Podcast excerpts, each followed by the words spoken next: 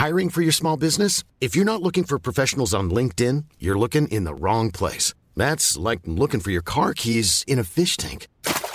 LinkedIn helps you hire professionals you can't find anywhere else, even those who aren't actively searching for a new job but might be open to the perfect role. In a given month, over 70% of LinkedIn users don't even visit other leading job sites. So start looking in the right place. With LinkedIn, you can hire professionals like a professional. Post your free job on linkedin.com slash people today. Bonjour et bienvenue sur Europe 1 pour l'heure des pros jusqu'à 9h25 et sur CNews comme chaque matin. Une tribune paraît aujourd'hui dans le journal Libération. Elle refuse la nomination de Sylvain Tesson comme parrain du Printemps des Poètes 2024. Sylvain Tesson est désigné comme une icône réactionnaire. Il est accusé notamment d'avoir préféré le camp des saints de Jean Raspail, qui serait un ouvrage de référence de l'extrême droite. Sylvain Tesson est, je cite, une figure de proue de l'extrême droite littéraire aux côtés de Michel Houellebecq et Yann Moix. Ces signataires voient une menace fasciste partout puisqu'Emmanuel Macron dessinerait un projet politique plus que jamais proche de l'extrême droite, est-il écrit. Cette tribune est signée par 600 personnes qui se présentent comme poètes, libraires, enseignants, acteurs de la vie culturelle. Il se trouve que je ne connais quasiment aucun de ces noms. Une tribune de nobody qui s'en prend à l'un des meilleurs écrivains de sa génération, Sylvain Tesson. Il ne faut pas confondre l'art et la culture. Il ne faut pas confondre les artistes avec ceux qu'on nomme les cultureux. Cette tribune rassemble les habituels traînes patins du système, écrivains sans lecteurs, acteurs sans public, créateurs sans talent. Ils sont les Salieri de tous les temps qui ruminent une aigreur que rien n'entame jamais. J'aime trop cet univers du savoir, de la fiction, de la création, sans regretter le critiquer ici. Hélas, le wokisme gangrène le monde des arts. Les artistes que je préfère ne défilent pas, ne gémissent pas, ne revendiquent pas. Les artistes que je préfère savent que leur œuvre est leur manifeste. Il est 9h. Chanel.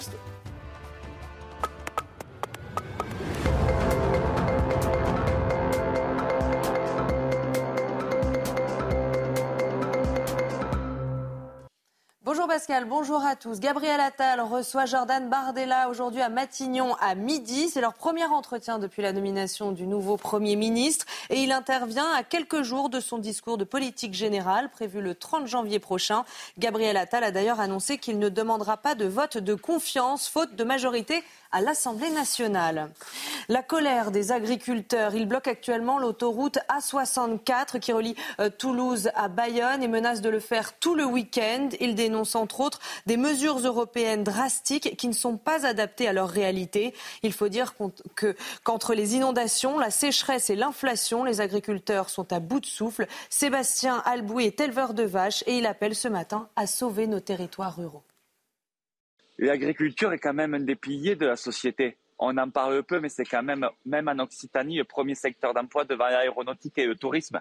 Or, tout ça, ça est nos territoires ruraux. C'est ça qui fait vivre nos campagnes. On est en train de laisser crever cette agriculture-là pour finalement en importer une autre qu'on ne veut pas. Le procès des policiers impliqués dans l'affaire Théo, le verdict est attendu aujourd'hui. Hier, des peines allant de trois mois à trois ans de prison avec sursis ont été requises. La peine la plus lourde concerne le policier auteur du coup de matraque qui a blessé Théo de façon irréversible. Rudy Mana du syndicat de police Alliance rappelle le contexte de l'interpellation du jeune homme. Il y a eu probablement un coup malheureux. Mais vous savez, quand euh, euh, vous êtes dans un pugilat avec des individus, c'est extrêmement difficile parfois de maîtriser la force du coup que vous allez donner. Je ne pense pas qu'il ait visé l'endroit où, il a, où il a tapé. Donc, je, je vous le dis très clairement, il faut le vivre ça. Et puis la tension toujours vive en mer Rouge. Les rebelles outils ont revendiqué des frappes cette nuit contre un navire marchand américain. Il n'y a ni dommages ni blessés à déplorer selon les États-Unis. Depuis le début de la guerre entre Israël et le Hamas, les outils, soutenus par l'Iran, ont attaqué des dizaines de navires qu'ils estimaient liés à l'État israélien. Voilà pour l'essentiel de l'information. C'est à vous, Pascal. Merci, Chana, et bon week-end. Cette ville de Lyon peut être fière de vous. Jenny Bastier est avec nous ce matin, Éric Revel, Joseph Massescaron, Georges Fenech également, qui est lyonnais. Vous êtes né à Lyon Non, je ne suis pas né à Lyon, mais j'ai grandi à Lyon. et euh, notre ami euh, Gauthier euh, Lebret. Donc, on va parler de cette tribune très rapidement parce qu'elle fait sens, cette tribune. Évidemment que ce n'est pas la chose la plus importante en France, mais elle dessine l'espace médiatique. C'est ça que je trouve intéressant. L'espace médiatique, c'est les journalistes, c'est les intellectuels, c'est les artistes, les cultureux, euh, plus exactement. Et elle montre, euh, euh, souvent je dis 80% des journalistes contre 80% des Français sur beaucoup de sujets. Et il y a une phrase que Jean-Jacques Perroni m'envoie, que j'ai citée de nombreuses fois, les ratés ne vous rateront pas. C'est ce que disait Bernanos. Eh bien, on attaque aujourd'hui Sylvain Tesson. Sylvain Tesson, il est désigné parrain du printemps des poètes et des gens qui ne sont rien, qui n'ont pas la racine carrée de son talent et c'est bien leur problème d'ailleurs à ces gens, parce que c'est très dur d'être un artiste sans talent. c'est ça la, grande difficulté. Eugénie. Oui, d'ailleurs, je vous invite à regarder les poèmes de Baptiste Beaulieu, l'un des euh, signataires qui se dit poète de la, de tribune. Vous allez voir qu'il y a un mon avis, un léger problème de talent. Mais bon. Mais, mais c'est l'unique problème. parce que le talent, il est avec parcimonie distribué. Et puis ce qui, est, ce qui est, je trouve, navrant, c'est. Enfin, comprenez, par exemple, Aragon, qui est l'un des plus grands poètes du XXe siècle, qui était un communiste qui était un idéologue également, mais il pouvait garder de l'admiration pour euh, Barès, qui était son maître, pour Anouilh, euh, qui était un, écrivain de droite. Et malgré son idéologie, il gardait quand même de l'admiration littéraire pour les grands génies du camp d'en face. Et ces gens-là n'en sont, sont, même plus capables. C'est-à-dire que c'est de l'idéologie pure, il a même plus le talent ne compte même plus. Or, je suis désolée, en littérature, ce qui compte avant tout, c'est le talent. Et j'espère, j'espère vraiment que le festival en question ne va pas céder, parce que si cédait, là, ce serait grave, ce serait vraiment une preuve de, que la cancel culture triomphe en France. repose sur une fausse information, puisqu'on reproche à Sylvain Tesson d'avoir préfacé euh, il a dû refaire peut-être une nouvelle préface, parce qu'effectivement, le camp des Saints sorti au début des années 70. Il l'a jamais préfacé en réalité. Oui, mais le camp des Saints n'est pas un ouvrage. Si quand bien même l'aurait fait, mais, mais le camp des Saints n'est pas un ouvrage d'extrême droite. Mais je vous assure, la tribune est ahurissante euh, d'intolérance, de bêtises, de wokisme, etc. C'est absolument incroyable. Euh, on, on reproche à Sylvain Tesson d'avoir dit si vous voulez faire peur à vos enfants, ne leur lisez pas les contes de Grimm, mais certaines sourates du prophète prophète. On lui reproche, par exemple, d'avoir dit ça. Euh, comme l'a largement montré le journaliste indépendant François Krug dans Réaction française, enquête sur l'extrême droite littéraire, c'est publié aux éditions du Seuil en 2023. Sylvain Tesson fait figure de proue de cette extrême droite littéraire. Oui, mais régulièrement, vous avez aux éditions du Seuil, euh, mais, ça n'a pas de Régulièrement, il y a les réacs, les néo-réacs, les post-néo-réacs. C'est comme ça. C'est une spécialité parfois des, éditions du Nous Seuil. Nous soutenons que la banalisation d'une idéologie euh, réactionnaire incarnée par Sylvain Tesson va à l'encontre de l'extrême vitalité de la poésie revendiquée par le printemps des poètes.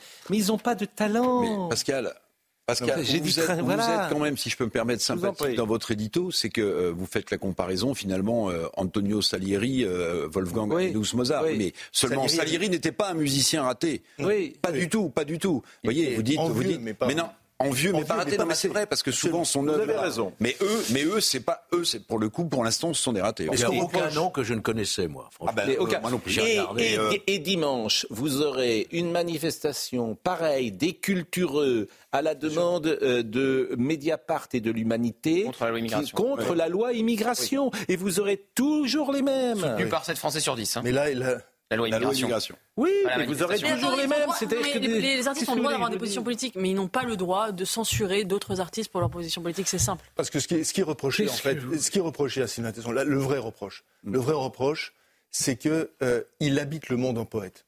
Tous les livres montrent que Sylvain Tesson habite le, monde en poète. Les personnes qui m'écoutent, d'ailleurs, il y a une, pardon, je vais faire euh, une publicité pour autre chose. Il y a une émission auquel a participé d'ailleurs Eugénie Bastier sur le Figaro pour le Figaro Culture, qui est remarquable, où il explique son dernier livre. Franchement, c'est sublime. C'est sublime. C'est-à-dire que, au sens propre, lorsqu'il parle du charme, il nous enchante. Et c'est ça ce que les autres, parce que ce sont des bétonneurs, ce sont des idéologues, c'est ça qui leur est insupportable. C'est que, que, des gens puissent habiter le monde en poète. Sylvain Tesson, il offre un monde au monde. Est-ce que eux hmm. peuvent dire la même chose? La réponse est non. Ah, c'est des voilà. Qu'est-ce que vous voulez C'est la même logique. Et d'ailleurs, c'était dans le même journal. Et d'ailleurs, il a joué dans un film qui est adapté de Sylvain Tesson sur les chemins noirs. La critique de Jean Dujardin, la France rance après la cérémonie d'ouverture. Merci pour, la Coupe du Monde de rugby. Euh, Angoulême, un élève et une enseignante ont été légèrement blessés hier matin lors de l'intrusion dans un lycée d'Angoulême de deux individus au visage masqué qui ont pris la fuite. L'agression a eu lieu dans les toilettes euh, lors d'un intercours euh, de 10 heures. Alors, évidemment, ça se multiplient. En tout cas, il y a beaucoup d'incidents et là, heureusement, il s'est rien passé de grave. Mais enfin, les professeurs aujourd'hui euh, ne sont plus à, l'abri. Voyez le sujet de Mathilde Ibanez. Il est environ 10 heures ce jeudi quand deux individus camouflés d'un masque chirurgical et de cagoule ont fait irruption dans ce lycée d'Angoulême. Rapidement interpellés par une enseignante de PS, les deux jeunes se sont réfugiés dans les toilettes avant d'asperger une partie de l'étage de gaz lacrymogène. Sur place, c'est l'incompréhension pour les élèves. On a attendu euh, l'alerte. En, début, on n'a pas trop compris euh, ce qui se passait. Du coup, on a mis un peu de temps avant de, s'enfermer. Dans ma classe, en tout cas, il y a 3-4 faciles euh, ils ont fait des petites crises, enfin des petites crises, ils ont fait des crises d'angoisse directement. Les professeurs et les lycéens ont été confinés avant la levée de doute deux heures plus tard par la police. Sur place, la préfète de Charente tient à rendre hommage au courage de cette enseignante. Elle n'était pas euh, la cible euh, de, ces, de ces personnes. L'altercation a conduit à ce qu'elle reçoive un coup de poing au visage. Elle a été extrêmement courageuse euh, et elle est bien sûr à ce moment choquée. Les deux individus ont réussi à prendre la fuite mais ont été interpellés hier soir par la police. Il s'agit de deux mineurs âgés de 17 et 15 ans. Il aura déterminé aussi euh, les motivations euh, dans, euh, dans, cette, dans cette intrusion et cette je dirais, agression. Une cellule d'écoute a été mise en place suite à l'intrusion dans ce lycée. On ne sait pas vraiment pourquoi ils sont rentrés. C'est un règlement de compte, c'est ça? Peut-être souffraient-ils d'oisiveté, ces deux jeunes. Donc il fallait bien qu'ils s'occupent d'une certaine manière. Pourquoi pas? Hmm. Le bac n'est pas encore passé, là, Jean. Ah. Non, mais non, on connaît pas le motif. On connaît pas le motif. Ça quand bien même, semblerait que ce soit un, règlement de compte. Ça ne justifie en rien cette agression. Bon, on va ouvrir le chapitre politique. On, va parler de Rachida Dati, euh, iconique vous avez entendu cette euh, personne qui euh, lui a dit cela. Et c'est vrai que quand elle se déplace sur le terrain, bah, il se passe quelque chose, Rachida Dati. C'est toujours pareil. C'est le public qui décide. Elisabeth Borne, elle va sur le terrain, il se passe rien. Et Rachida Dati, elle vient sur le terrain, il se passe quelque chose. Mais j'y peux rien. C'est la vie. C'est injuste, peut-être, ou pas. Mais je voulais qu'on parle d'abord de complément d'enquête. J'ai veillé tard pour regarder complément. Ah oui. Et alors? Il n'y a pas grand-chose dedans. Euh, il y a une seule révélation euh, qui, en plus, après, a été remise en cause par euh, le principal, celui qui témoigne à visage découvert dans le documentaire. C'est le compte Twitter qu'aurait eu Jordan Bardella sous pseudo. Et l'homme qui témoigne, qui est un proche de Florian Philippot, a dit ensuite qu'il ne faisait pas de lien entre Jordan Bardella et euh, le compte euh, Twitter. Après le reste, on le savait. Il pointe son absence au Parlement européen, ses euh, liens rompus depuis avec tu peux le, faire pour tous les députés. tu peux faire la même chose pour tous les députés. C'est vrai que ça pose un problème d'ailleurs. J'ai même eu hier, j'ai même eu un, cadre de chez Reconquête qui hmm. me disait, on dirait un tract pour Jordan Bardella, le complément d'enquête, pour le hmm. faire voter pour lui, parce que il retrace aussi son ascension fulgurante. Ah, c'est plutôt positif. Donc, Non, mais pour, pour lui, il y a effectivement. C'était pas à charge il y avait le compte Twitter, euh, c'était mm. pas fait pour lui faire plaisir euh, mm. le, complément d'enquête, mais ils n'ont pas trouvé mm. grand chose. Voilà, ils n'ont pas trouvé grand chose qu'on ne savait pas, hormis le compte Twitter. Et encore une fois, il euh, s'est remis en cause par les équipes du président du RN. Jean-Philippe Tanguy, qui est un membre du Rassemblement national, a pris la parole. J'ai trouvé que c'était évidemment euh, à charge. D'ailleurs, un des témoins à charge, entre-temps, s'est rétracté de ces pseudo-révélations. Donc tout ça est un peu dommage. Moi, je me concentre, effectivement, j'ai vu ce reportage sur euh, les valeurs positives qu'incarne Jordan. On voit aussi euh, un jeune homme qui s'est engagé très tôt pour son pays, qui a des qualités de travail phénoménales et qui a réussi très vite à s'imposer dans, le paysage politique. je pense que c'est ça que les gens ont vu, c'est ça que les gens apprécient chez lui. Donc à partir de ce moment-là, si vous voulez, tout ça est très fragile. Et puis un journaliste comme un autre peut se tromper, ils peuvent être mal informés, surtout ils peuvent être trompés par des gens qui ont des mauvaises intentions. Donc moi, j'aurais préféré que le service public soit un peu plus prudent. Et puis Yann Moix, avec lequel euh, j'ai pu échanger, euh, annonce euh, qu'il va révéler que le montage sur Gérard Depardieu est faux. Je rappelle que c'est lui qui a tourné les images en Corée. Ça va Oui, je, regardais quelque chose. Vous faites votre courrier Non, non, non, je regardais quelque chose parce que je vérifiais. sur, parce que c'est quand même mm. un, vrai problème. C'est-à-dire que on peut dire que la campagne européenne, elle a commencé, mm. objectivement. Donc on peut s'attendre aussi à ce que en fait, le même exercice soit fait pour toutes les têtes de liste. Ah, ils ne le feront pas sur Raphaël Glucksmann. C'est le chouchou des médias. C'est à ça que je viens justement. France 2 ne fera rien sur Raphaël Glucksmann, je vous le dis. J'ai vérifié. Honnêtement, je ne sais pas. peut-être, mais j'ai de la sympathie pour Raphaël Glucksmann. Mais, moi aussi. Mais, mais euh, le, rôle qu'il a tenu, le rôle qu'il a tenu comme conseiller auprès du président de Géorgie, M. Saakashvili, euh, j'attends également qu'on observe dans les détails. C'est-à-dire que cette personne qui est président et qui va représenter, la, qui avait représenté la France, hmm. Euh, a été conseiller euh, politique d'un président géorgien, d'un président étranger. Donc qu'est-ce qui s'est passé? De quelle nature était C'est ça ce le que j'attends. Le complément d'enquête devait être diffusé plus tôt. Il devait être diffusé l'année dernière. Et finalement, il a été diffusé celui de Bardella? hier, celui sur Jordan Bardella. Non, mais... Et ce que disent les équipes de Jordan Bardella, c'est qu'il est diffusé à quelques mois euh, des élections européennes, alors qu'il aurait dû être diffusé effectivement l'année dernière. Le service, le service public a choisi son camp, notamment France Télévisions le chouchou des médias, ce sera Raphaël Glucksmann. Dans les 20 heures, dans la mission de Léa Salamé, dans ces émissions-là, on fera la promotion de Raphaël Glucksmann. Euh, je vous le dis. En revanche, pour terminer euh, sur euh, Gérard Depardieu, euh, montage frauduleux, m'a dit Yann Moix, ça va saigner, ça va faire mal, le montage est faux, c'est très grave. Je peux vous dire que Delphine Ernotte et M. Sidbon Gomez, ils ont intérêt, s'ils ont couvert ça, ça se terminera mal. Ça se terminera mal, évidemment, pour eux à juste titre d'ailleurs.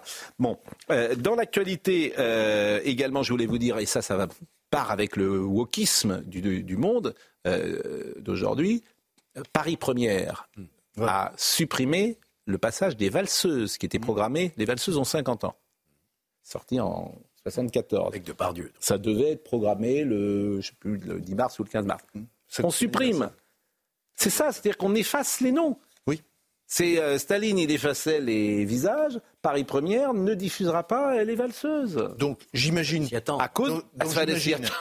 J'imagine que. C'est sidérant. Parce que j'imagine que Anatomie, Anatomie pardon, d'une chute ne va jamais être diffusée. Pourquoi Ne va jamais être diffusée. puisque l'acteur qui joue, qui est ah. Bien sûr, a été accusé, est accusé de viol. Donc j'imagine que Anatomie d'une chute ne va jamais être diffusée, bien sûr. Il n'y aura jamais, bien sûr, deux poids, deux mesures. Voilà où on en est aujourd'hui, c'est la société dont on parle. Ce qui est vrai, c'est qu'un film comme Les Valseuses, avec son ton euh, libertin, voire même libertaire, euh, c'est pas seulement Depardieu, c'est-à-dire, je pense, c'est le film en lui-même et ce qu'il dit et le, ton du film qui déplaît à l'époque pas seulement la présence de Depardieu dans le film. je suis d'accord avec vous, mais je pense qu'un film comme ça ne pourrait plus être tourné et avoir lieu aujourd'hui. Oui, mais euh, il n'y a plus un film qui pourrait être tourné de qualité oui, parce le euh, wokisme, dans les, années 70. Donc, euh... Samuel aussi le, note bien dans son livre Woke Fiction, c'est que le Woke Fiction, pardon, euh, le, problème du wokisme, c'est pas seulement qu'il censure des œuvres, mais c'est toutes les œuvres qui l'empêchent de naître. C'est-à-dire, on se dit aujourd'hui, hmm. il y a aussi une espèce de conformisme cinématographique toutes les, toutes les œuvres qui, non, seulement qui ont déjà existé, qu'il censure, mais qui l'empêchent d'être produites, d'être créées par une espèce de censure morale omniprésente. C'est ça le vrai sujet. Il est jugé aujourd'hui à travers des critères idéologiques très précis tous les critiques de cinéma sont aux ordres. Il faut cocher les cases. C'est un film femme, diversité. Anatomie, c'est un film remarquable. Grand, grand film. On a souvent un grand, grand film. souvent un train de retard sur les États-Unis. Je ne sais pas si vous avez vu ce qui s'est passé avec euh, euh, la, démission de la présidente d'Harvard, euh, de celle de l'université de Philadelphie. C'est-à-dire que le wokisme est remis en question à cause de ces outrances aux États-Unis. Mais comme nous, on a toujours un train de retard, en fait, peut-être que dans quelques années, on va faire le chemin contraire. Mais c'est important ce qui se passe aux États-Unis. Emmanuel Macron, Emmanuel Macron et Rachida Dati, hier, qui se sont euh, déplacés. C'est vrai que Rachida Dati, c'est une star. Voilà. Elle va quelque part, c'est une star, elle est électrice, c'est comme ça. C'est pour ça que ça fait mal au LR, hein, quoi qu'en dise Georges, ah, le ralliement de Rachida Dati. C'est sûr, euh, Georges, que Olivier Barlex, euh, s'il peut tranquillement, c'est pas, il déclenche pas la même chose, mais j'ai rien contre lui. En plus, je trouve que c'est un homme sympathique, euh, Olivier Marlex, et, vraiment, euh, euh, voilà, qui a beaucoup de qualités. Mais voilà, il y a quelque chose chez Rachida. Oui, c'est un honnête homme. Mais chez Rachida Dati, il y a un parcours. politique, ça peut exister. Mais elle est honnête, hein, Madame Dati. Non, mais honnête intellectuellement. Elle n'est pas honnête intellectuellement, Madame bah, Une cohérence, pour moi, la, cohérence. Alors, hmm. vous allez voir effectivement ce qui s'est passé hier, mais D'abord, son parcours est atypique. Il y a beaucoup de gens qui s'identifient euh, en, elle, euh, qui elle incarne euh, ben, le modèle républicain d'ascenseur social. Donc, Contestablement. Ben oui, mais tout ça, c'est pas une héritière ou une héritière. Elle s'est faite toute seule. Qu'est-ce qu'on serait nous si on était né là où Madame Dati est née? Peut-être que c'est plus facile pour nous là où on est né que pour elle. Peut-être. de la méritocratie, c'est sûr, mais ça n'enlève Donc, je vous propose d'écouter euh, Emmanuel Macron euh, qui euh, a parlé de Rachida Dati hier. Monsieur le Président, bonjour. Bonjour, vous allez bien Votre nouvelle musée la culture, est-ce que c'est une façon de l'asseoir à ce poste alors que la nomination a pu surprendre le monde culturel? D'abord, elle n'a pas besoin de ce soit pour l'asseoir, et ensuite, je lui demande pas de rester assise, mais de vrai de travailler.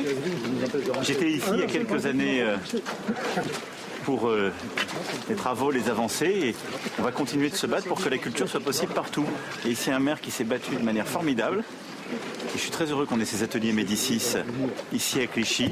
On a développé aussi des microfolies, on pourra y revenir tout à l'heure, je vous dirai deux mots. Mais voilà, et ce sera l'une de ses missions principales, c'est aussi d'œuvrer à cette culture accessible partout et que plus, plus personne puisse se dire c'est pas fait pour moi. Emmanuel Macron s'est rendu jeudi à Clichy-sous-Bois avec sa nouvelle ministre euh, et il était effectivement aux ateliers euh, Médicis. Médicis. Médicis. Bon, il dit je suis très heureux. C'est-à-dire il n'est pas très heureux d'être aux ateliers Médicis parce que franchement les ateliers Médicis, ça ne l'intéresse pas comme la Villa Médicis, ça ne l'a pas intéressé puisque pendant euh, des mois et des mois et des mois, il n'a pas nommé de, successeur à Marielle, Mayette. Mais simplement, il est très heureux parce qu'il est mm. très heureux d'être avec Rachida Dati. C'est tout, et on le comprend. Enfin, il pourrait quand même laisser un peu plus de place, parce qu'il parle quand même. Il a beaucoup parlé, il a... et Rachid n'a pas parlé en fait, non. quasiment pas. Tout, comme, euh, tout comme, pendant la conférence de presse, il a en fait euh, écrasé son Premier ministre Gabriel Attal, qui n'existe plus médiatiquement.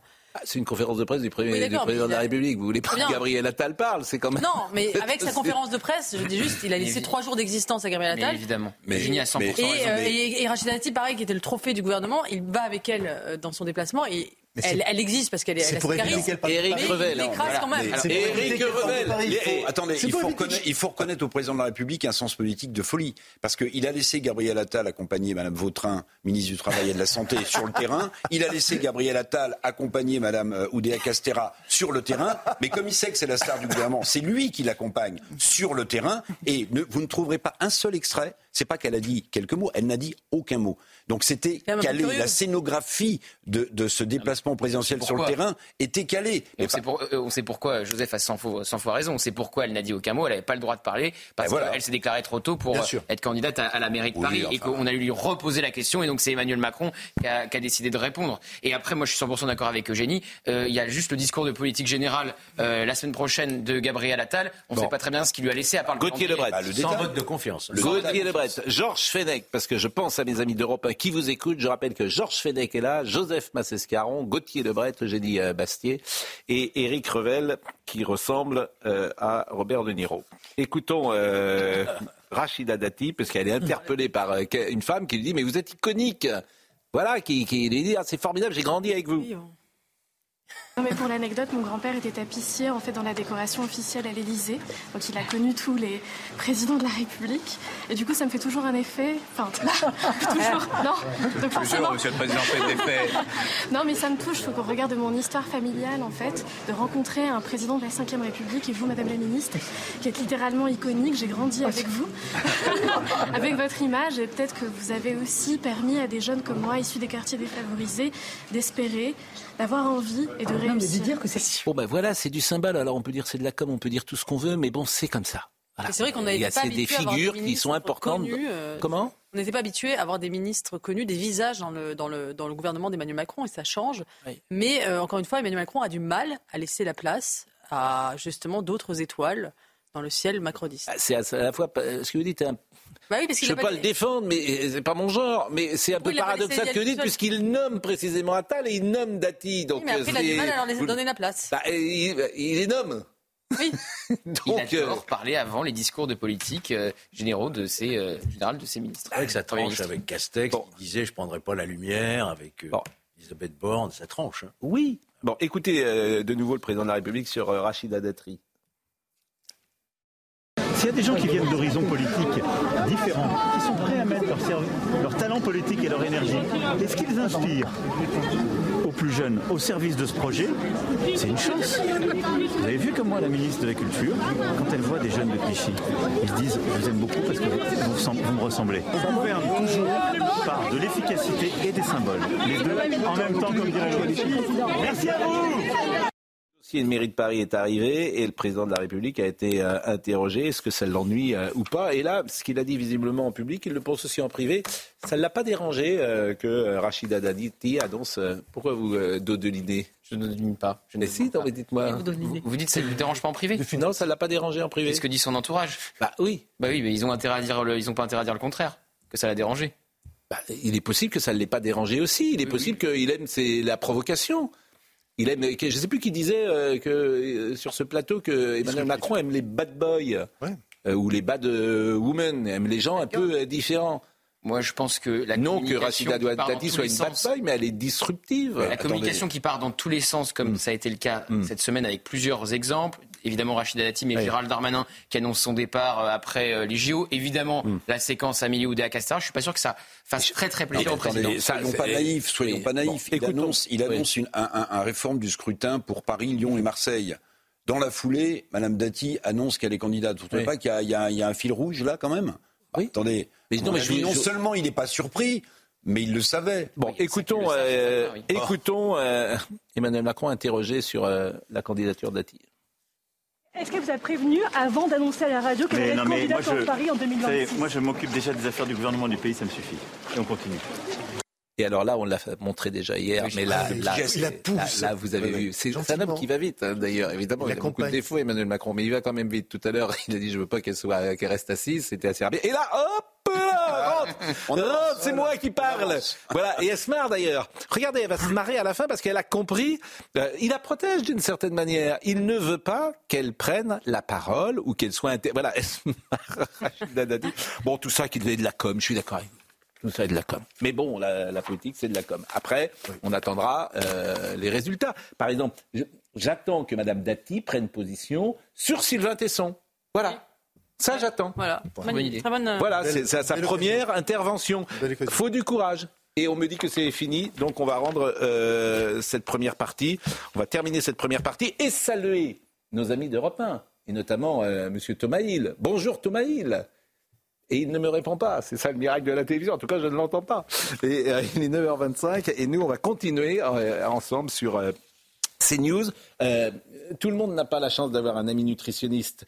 c'est Jean-Michel Cohen qu'on recevra tout à l'heure. Jean-Michel Cohen, c'est quand même un mystère, puisque où ses livres sont très mauvais, mais tous les trois mois, il en publie un nouveau sur bouquin de régime. Donc, je vais lui poser la question, mais qu'est-ce qu'il y a de nouveau dans ce bouquin de régime qu'il n'y avait pas dans les autres? Faites attention à ce que vous mangez, hein, monsieur Revel. Oui, mais euh, il y a deux visages sur la couverture. Oui, ah bah il y a notre ami Valérie Exer. Il me semblait bien que vous l'avez reconnu. Ah bah euh, que, que, vous aviez engagé à LCI à l'époque. Oui. Ah oui, vous n'avez pas engagé tout le monde. Mais, mais, mais, Valérie Expert, Valérie Expert, elle a eu le droit à vos égards, Valérie Expert. Bon après, euh, ils ont eu, ils, ont fait une erreur, euh, nos amis de l'CI, c'est qu'ils l'ont laissé partir. Donc ça, c'est dommage. Bon, enfin, tout savoir sur les régimes. Bon, tout le monde n'a pas la chance d'avoir un ami nutritionniste, donc euh, c'est régulièrement. C'est l'un des meilleurs, hein, franchement. Un des meilleurs nutritionniste en France. Oui, mais j'en suis, j'en suis convaincu parce que ah. tous les trois mois, il vient avec un nouveau livre. Donc euh, on l'invite, euh, et moi je l'aime beaucoup. Hmm. Bon, il est 9h26, la pause, à tout de suite. Thomas Yalabidi nous rappelle les titres du jour. Emmanuel Macron attendu à Cherbourg pour présenter ses vœux aux armées. Le chef de l'État devrait prononcer un discours pour, je cite, réaffirmer les principes qui guident le soutien de la France à l'Ukraine. D'ailleurs, le président compte s'y rendre en février. Ce sera donc son deuxième déplacement depuis le début de l'invasion russe en février 2022. Presque sept ans après les faits, l'épilogue dans l'affaire Théo, on attend le verdict de la cour d'assises de Seine-Saint-Denis. Les trois policiers devraient donc être fixés sur leur sort dans la journée. Ils sont jugés, je vous le rappelle, pour l'interpellation en 2017 du jeune homme, grièvement blessé à l'anus par une matraque. Et puis la Corée du Nord dit avoir testé, je cite, un système d'armement nucléaire sous-marin, une manœuvre en réponse aux exercices navals conjoints euh, menés par Washington, Séoul et Tokyo. Euh, des exercices qui ont, je cite, gravement menacé la sécurité du Nord, selon Pyongyang. Images, je trouve, sont parmi les plus sidérantes du monde entier. S'il y a un pays où, par curiosité, j'aimerais me rendre, c'est la Corée du Nord. On va peut-être revoir ces images. Je trouve qu'elles sont sidérante dans ce monde où on sait euh, absolument tout. On ne sait rien de ce qui se passe dans ce pays. Regardez ces images. À chaque fois, je suis sidéré de, de voir la force, la puissance de ces images avec cette improbable coiffure quand même, disons. Ah, J'allais venir. C'est la coiffure. Mais oui, regardez ces, ces images. Il y, a pas, il y a très peu de femmes. Vous voyez, tous ces gens, on a l'impression que tous ces gens sortent du musée Grévin. Mmh. Vous n'êtes pas sidéré par ah, ça si, si, avec, les, avec les, dirigeants qui apparaissent et disparaissent, la famille qui apparaît, disparaît. Le premier qui arrête d'applaudir, il disparaît. Ah oui. Non, non, c'est Le premier qui arrête d'applaudir. Bah, on rit, mais c'est pas drôle. C'est l'image le plus, et il possède la, plus achevée de la dictature. Bah, oui, il possède l'arme. Bah, bien sûr. C'est ça qui est inquiétant. C'est sans doute le pays euh, sur lequel il y a le plus grand mystère au monde aujourd'hui et, qui est euh, une main de fer tenue dans une main de fer. Oui, non, mais c'est l'image pour moi la plus achevée de, la dictature telle qu'on l'imagine. Tous ces gens qui ont la trouille, que le chef se retourne et qu'il y en a un qui, n'est pas qui, qui est parlé. Enfin, c'est, je, veux dire, vous avez raison. On peut revoir l'applaudissement, mais bien L'image elle est même plus forte que pour un Poutine quand il rentre bien sûr. au Kremlin. Là, c'est parce qu'ils tous les gens ont la trouille derrière. Et on va la revoir. Vous avez parfaitement raison. Cette image quand ils applaudissent. Les membres de sa famille. Bien sûr. Et le premier qui arrête d'applaudir. Y compris dans des, aéroports. Absolument. Exactement. Alors bon, ça fait vraiment. Je ne veux pas dire que je ne me lasse pas euh, de voir euh, ces, ces, ces images. Et alors. Ils, parlent, ils, prennent des notes. voilà, on pourrait presque décoder. Et puis, ils sont tous euh, assez loin, vous voyez. Tu, et alors, c'est ça qui est le plus étonnant. Mm. Voilà, il y a un monsieur qui est venu derrière. Regardez-le, regardez-les, comment ils sont. Je trouve ça absolument. Chef. Je veux dire, ça, en fait, ça fait effectivement, ça fait, ça peut faire totalité. Bon, euh, dans son livre, Médéric Chapiteau, ex-gendarme, aujourd'hui docteur en sociologie, documente et alerte sur l'islamisme dans les clubs de sport amateurs, un prosélytisme présent selon lui dans les vestiaires, sur les terrains de football ou encore dans les salles de musculation. Vous allez euh, voir ce reportage de Mathieu Devez et de Sacha Robin. C'est un livre qui met en lumière un phénomène inquiétant, l'islamisme dans le sport amateur. Parmi les exemples cités par cet ancien gendarme et docteur en sociologie, cette demande faite par un groupe de jeunes musulmanes à leur entraîneur de sport de combat de venir s'entraîner à la condition qu'il n'y ait aucun homme qui, qui rentre dans la salle, qu'on ferme toutes les, toutes les, fenêtres, qu'on ferme les portes et que ça soit strictement réservé aux femmes à ce moment-là. Donc là, on est sous une forme de séparatisme. Séparatisme et parfois même radicalisation de certains entraîneurs et éducateurs. Ce sont des éducateurs sportifs aujourd'hui qui sont euh, qui sont fichés par leur enseignement et qui sont en face à face pédagogique avec des enfants. Ça, ça pose un vrai problème parce que si on est fiché S euh, pour atteinte à la sûreté de l'État, je vois pas comment on peut véhiculer les valeurs de la République auprès de nos enfants. L'islamisme serait selon lui notamment présent dans le football amateur, mais pour cet arbitre qui officie depuis plus de 20 ans, il s'agit d'un phénomène marginal. Je ne nie pas que cela existe mais ce n'est pas la généralité. Les gens dont il parle ne représentent une, une infime partie euh, de peut-être des éducateurs. Ce que je ne voudrais pas, c'est qu'on stigmatise ces éducateurs qui font un travail extraordinaire, notamment dans le football. Selon le ministère des Sports, en 2019, 127 des 380 000 associations sportives étaient en lien avec une mouvance séparatiste et 29 d'entre elles étaient tenues par l'islam radical.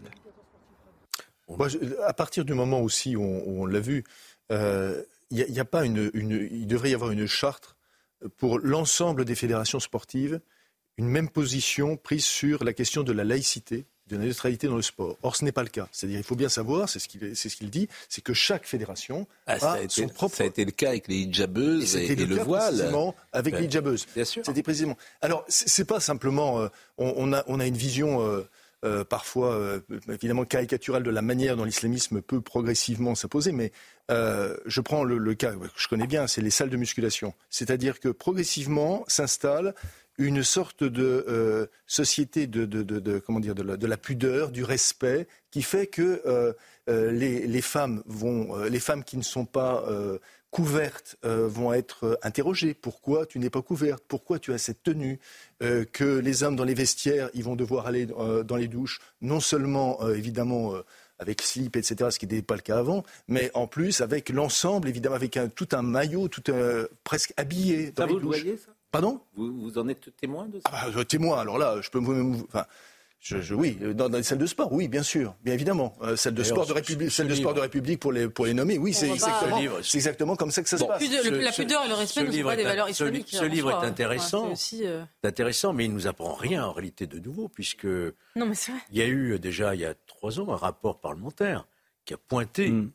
du doigt effectivement ce phénomène. Et d'ailleurs, il y a eu une loi sur le séparatisme où on exige maintenant des, signatures de charte de la laïcité dans le sport pour mm. pouvoir bénéficier de subventions. Et en réalité, on voit que les choses n'évoluent pas dans le bon sens, malheureusement. Vous vouliez dire un mot sur euh, la pudeur euh, Non, parce que vous avez dit euh, la pudeur et le respect en soi ne sont pas des valeurs négatives. Non. Je pense que là, on parlait peut-être de la, la pudibonderie ou, de, du puritanisme. Je pense qu'on peut distinguer les deux. Que des gens n'aient pas envie de se mettre nus sous la douche, je peux le comprendre tout à fait. Je pense qu'il ne faut pas non plus être excessif dans, l'autre sens. mais moi, ce qui me frappe, je, non, non, je dis c'est pas ça. C'est l'interdiction. C'est hmm. l'interdiction que les personnes, c'est-à-dire que les personnes qui peuvent être, hmm. avoir juste une serviette autour des reins, sont à ce moment-là prises à partie. Ça, c'est la différence. Oui, bon. Bah oui, c'est quand même un problème. Bah, je ne sais pas si on, peut imposer son corps aux autres. Euh. Enfin bref, c'est un autre débat.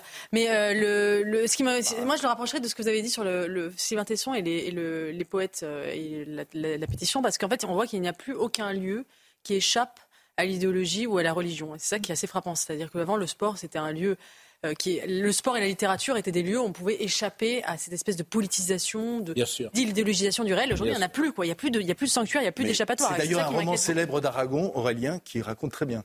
que c'est totalement. Dans, dans, le sujet, on entend, on entend une personne qui nous dit qu'il euh, ne faut pas être caricatural, que en fait, ça concerne qu'une minorité de clubs. Mais il y a quelque chose qui est passé, et je suis sûr que ça ne vous a pas échappé, Pascal, mm. qui est passé un peu sous les radars, c'est la lettre qu'a envoyée en septembre 2023 le président de la Fédération française de football, Philippe Diallo, qui a envoyé un courrier pour rappeler l'article 1 des statuts de la FFF mm. sur la neutralité sur un terrain.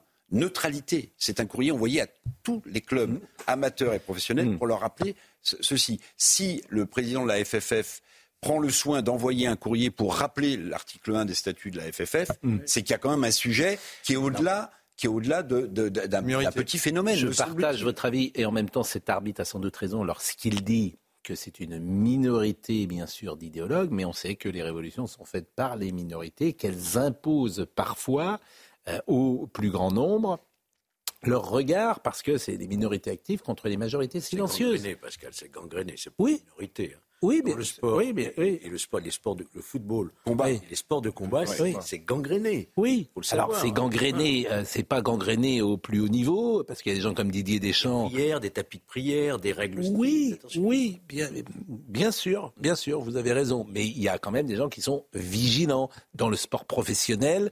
Les gens peuvent être vigilants. On parle de la mais vous avez raison. Et vous avez, cité les hijabeuses au moment euh, où le rapport du Conseil d'État est sorti. Et finalement, le Conseil d'État a donné tort à son rapporteur. Gérald Darmanin avait été très clair et s'opposait à ce que ça soit autorisé. Mais Amélie Oudéa-Castera, elle avait beaucoup plus de mal à le condamner. Je suis parfaitement d'accord avec vous. La difficulté, c'est qu'aujourd'hui, même le sport est communautariste. C'est-à-dire qu'aujourd'hui, vous êtes, euh, par exemple, vous êtes un parent. Euh, admettons, par exemple, que vous êtes un parent de Stan. Bon, et que votre fils vous dit j'ai envie de faire du football bah, il est possible que euh, ce gosse-là soit mal accueilli euh, aujourd'hui euh, dans un club de football. C'est possible. Voilà, et, parce que les, chacun, en fait, c'est ça le communautarisme. Chacun aura son sport, son lieu de vacances, son lieu où il habite, mmh. pourquoi pas ses films, etc. Mmh. Son alimentation, etc., etc. c'est une histoire à peine croyable qu'on vous raconte ce matin. Une femme installée au Maroc qui a touché la retraite de sa mère pendant 21 ans. Alors, quand il arrive une histoire comme ça, je me dis, elle n'est évidemment pas la seule. Il doit en avoir des milliers euh, en France. J'espère pas des millions, mais des milliers. Sa mère est pourtant décédée depuis 1998 et aujourd'hui, elle doit tout rembourser. C'est un sujet de Tony Pitaro. Regardez ça, c'est assez incroyable. Le tribunal correctionnel d'Evreux a condamné ce lundi une septuagénaire originaire de l'Eure, installée au Maroc, à 15 mois de prison avec sursis probatoire pendant 3 ans. Cette femme avait détourné pendant 21 ans la pension de retraite de sa mère décédée en 1998. Une escroquerie qui n'étonne pas Charles Prats, ancien magistrat spécialisé dans la lutte contre la fraude. Euh, c'est très répandu en France. On a des exemples assez réguliers euh, de personnes qui sont attrapées parce qu'elles ont caché le décès euh, de leur père, de leur mère, de leurs proches et continuent de percevoir donc la prestation retraite. C'est à la suite d'un contrôle des bénéficiaires particulièrement âgés que l'organisme de retraite s'est rendu compte de l'escroquerie vous avez des, déclarations de décès, et donc les mairies recensent les décès, et le fichier est mis à jour toutes les semaines. C'est-à-dire que euh, l'INSEE euh, est donc derrière la caisse d'assurance vieillesse a l'information toutes les semaines des personnes décédées, et donc elle peut couper euh, le robinet. Mais ça, c'est si le décès est déclaré. Bien sûr, s'il est caché, évidemment, la mairie ne le saura pas, les services ne le sauront pas. L'escroquerie s'élève à près de 200 000 euros qu'elle devra rembourser à la caisse de retraite. En fait, je n'arrive pas à savoir comment c'est possible qu'il n'y ait pas un contrôle ah euh, mis en place chaque année euh, pour que les gens à qui on donne des euh, pensions de retraite, par exemple, il n'y ait pas un certificat de savoir s'ils sont en vie. Ils devraient chaque année produire un certificat montrant c'est pas très compliqué. Avec le journal. Comment? Non, mais j'en sais rien. Mais en fait, c'est quand même. Il y, a, combien de pensions de retraite qui sont versées chaque, euh, chaque, chaque mois? Il y a combien de retraités en France? Aucune idée. Bon, bah, ah millions. plusieurs millions. Il y a des millions, 10 millions, 15 millions de retraités. Nombre de retraités. Vous savez même pas le nombre de retraités en France, euh, monsieur. Non, à mon avis, il y a plus de 10 millions de retraités en France. puisqu'on est pratiquement. Oui, je disais qu'il y avait 70 millions de cartes vitales pour. Oui, oui donc, donc, parce que ça, je me dis que. La fraude sociale est estimée au, minimum à 20 milliards d'euros. Il y a quasiment 17 millions de retraités. il y a 17 millions de retraités. Bon, tu peux peut-être produire chaque année une carte, que sais-je, renouvelable. Pour des, des cartes biométriques déjà. Oui, il avait refusé d'ailleurs, Gabriel Attal, vous vous souvenez Enfin, cette, euh, hmm. cette histoire me vous paraît. Imaginez le traitement de 17 millions de, certificats comme ça? On n'arrive déjà pas vraiment à délivrer des passeports, des, cartes d'identité dans ce pays. Vous il va falloir embaucher des fonctionnaires. On ne peut pas vérifier si les gens sont vivants ou pas en France. il va falloir embaucher des petits hommes gris. Euh, non, puis la, question que je me pose, c'est comment va-t-elle euh, rembourser? Elle doit être pensionnée en France, donc il va y avoir une ponction sur sa propre retraite à elle. Parce que si elle vit au Maroc, je ne vois pas comment on peut l'obliger à rembourser. Moi, j'aime bien la sanction mise à l'épreuve pendant trois ans. Bon. Bon, autre sujet, je vous parle souvent euh, de Nantes et de, cette, euh, de la ville qui est effectivement euh, aujourd'hui dangereuse, disons-le, et les parents qui ont des jeunes enfants ou des jeunes adolescents, plus exactement, hésitent parfois à laisser euh, leur enfant dehors. Bah, sans-papier a été arrêté dimanche dernier pour le viol d'une femme devant le château des Ducs de Bretagne à Nantes. L'homme, un Algérien de 17 ans, était déjà connu des forces de police sous d'autres identités. Il avait été condamné à trois reprises depuis 2021 pour des faits de vol et de trafic de stupéfiants. Je vous propose d'écouter à Tanguy, Tanguy à même. Un Algérien qui se dit mineur isolé de 17 ans a été interpellé à Nantes. Il est accusé du viol d'une jeune femme de 31 ans durant la nuit du 4 au 5 janvier. Les faits se sont déroulés à proximité immédiate du château des Ducs de Bretagne. Des images de vidéosurveillance ont permis de suivre la trace du suspect après son acte et des traces ADN recueillies sur les lieux ont permis de l'identifier définitivement. Face aux enquêteurs lors de la garde à vue, il a d'abord cherché à nier les faits, mais face aux preuves qui lui ont été présentées, il a fini par les Il a expliqué ne pas avoir beaucoup de souvenirs de la soirée à cause de sa consommation d'alcool et de cachets. Concernant son profil, le parquet de Nantes a précisé que des vérifications doivent encore avoir lieu pour s'assurer de son véritable âge et s'il est bel et bien mineur. Il aurait en effet donné aux autorités une autre date de naissance lors d'une interpellation précédente. Cet Algérien est en effet bien connu des services de justice puisqu'il a déjà été condamné à trois reprises à Toulouse et à Nantes pour des faits liés à la drogue et à un vol. Il est actuellement placé en détention provisoire. Qu'est-ce qu'il fait sur le sol de France? Qu'est-ce qu'il fait? Alors, visiblement, il est donc il n'est pas français. Il a donc été condamné à trois reprises. Il n'avait pas de QTF Vous savez bien qu'un mineur ne peut pas être expulsé. Si, mineur ne peut pas être si les mineurs. S'il est mineur. S'il est mineur. Parce que là, on en parle. Si effectivement il est ah. vraiment mineur. C'est toute la question des mineurs isolés. Donc vous avez, en fait, ces gens-là n'ont rien à euh, faire sur le sol de France, rien à faire. Donc, euh, condamné à trois reprises depuis 2021, vol, trafic de stupéfiants. Ce qu'on peut imaginer, c'est qu'une fois qu'il a purgé sa peine, quand il sera condamné, il a reconnu les faits d'ailleurs. Les viols, à euh, l'issue, les viols, c'est 20 ans. Il fera l'objet d'une mesure d'expulsion. Viol, c'est 20 ans, un viol. Encouru. Non, c'est plus que ça d'ailleurs. Euh, bah, écoute, un viol, c'est.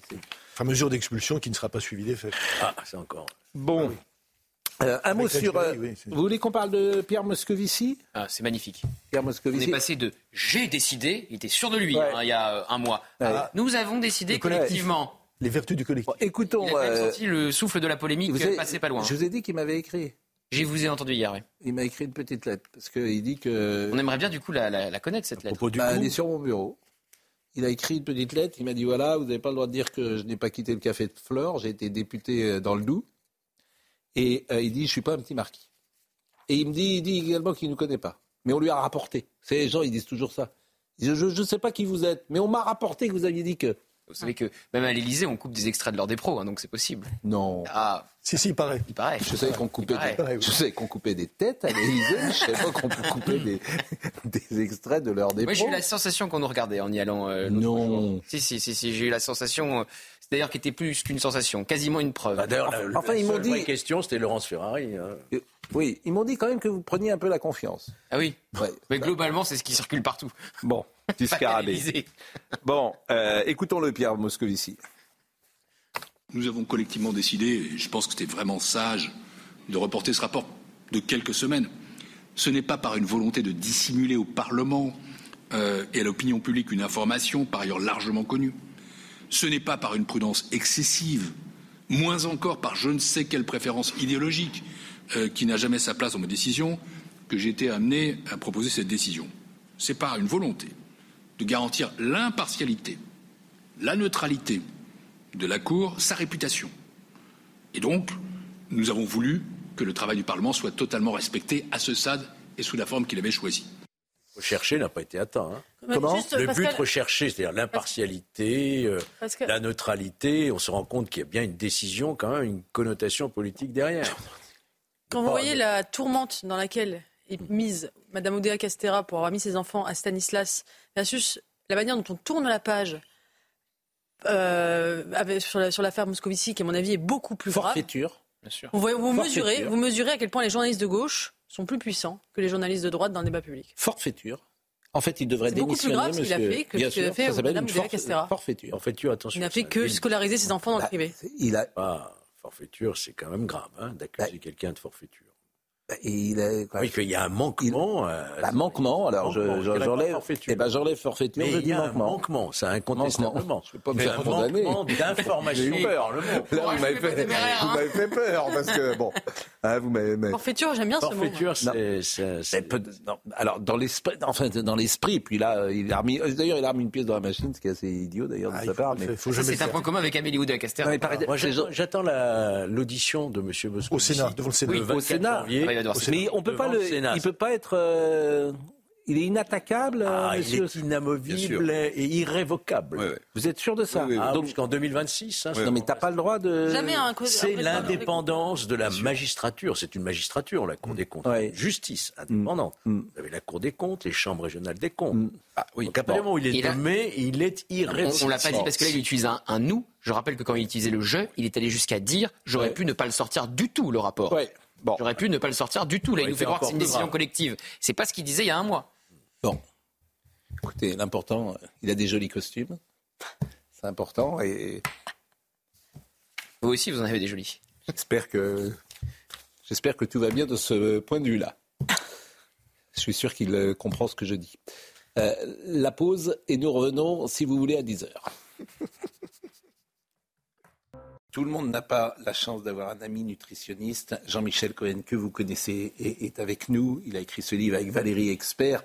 D'ailleurs, je précise que c'est Jean-Claude Dacier qui avait euh, engagé Valérie Expert. Vous n'avez même pas rectifié tout à l'heure. Quand j'ai Parce que je pense, vous. Elle vous a envoyé un petit SMS, Valérie? Non, non, mais bon. Jean-Claude. Voilà. Oui, bah, je, oui. Oui, ah elle est restée en tout cas avec moi. Elle oui, restée avec moi. Vous, prenez le, vous prenez les succès des oh. autres et vous refusez vos échecs personnels. C'est pas bien. bon, et euh, vous venez régulièrement. Et à chaque fois que vous venez, je vous pose quasiment la même question. Mais qu'est-ce qu'il y a de nouveau dans ce livre? Il y en a un par jour, des livres sur euh, les régimes et les nutritionnistes. Vous-même, vous en avez écrit combien cette année? Mais comme je sais la question que vous allez me poser à chaque fois, je l'ai préparée. Mais qu'est-ce qui est nouveau? Qu'est-ce que je vais apprendre que je ne sais pas? Ce qui est nouveau, c'est la diffusion de l'information en nutrition à l'heure actuelle. C'est-à-dire que les gens précédemment, ils se renseignaient auprès des nutritionnistes, des, spécialistes, des médecins, enfin en tout cas des gens qui avaient des compétences dans ce domaine. Aujourd'hui, la diffusion de cette information, elle se fait sur les réseaux sociaux, hmm. sur euh, euh, Facebook, euh, TikTok, Instagram, avec un nombre de fake news qui sont impressionnants, qui dénaturent le comportement alimentaire des gens. Et moi, dans ces ouvrages, je rectifie ce que je vois au fur et à mesure du temps. Et là, en l'occurrence, il fallait expliquer aux gens que tout ce qu'on lit à l'heure actuelle est complètement faux. Euh, faut-il prendre ou ne pas prendre le petit déjeuner? Euh, Dois-je faire un jeûne intermittent? Est-ce que j'ai le droit de boire en mangeant? Est-ce qu'il vaut mieux se coucher euh, sans avoir mangé Est-ce que les fruits sont dangereux? Je ne sais quoi, mais toutes ces questions. Est-ce que j'ai le droit de manger des produits laitiers?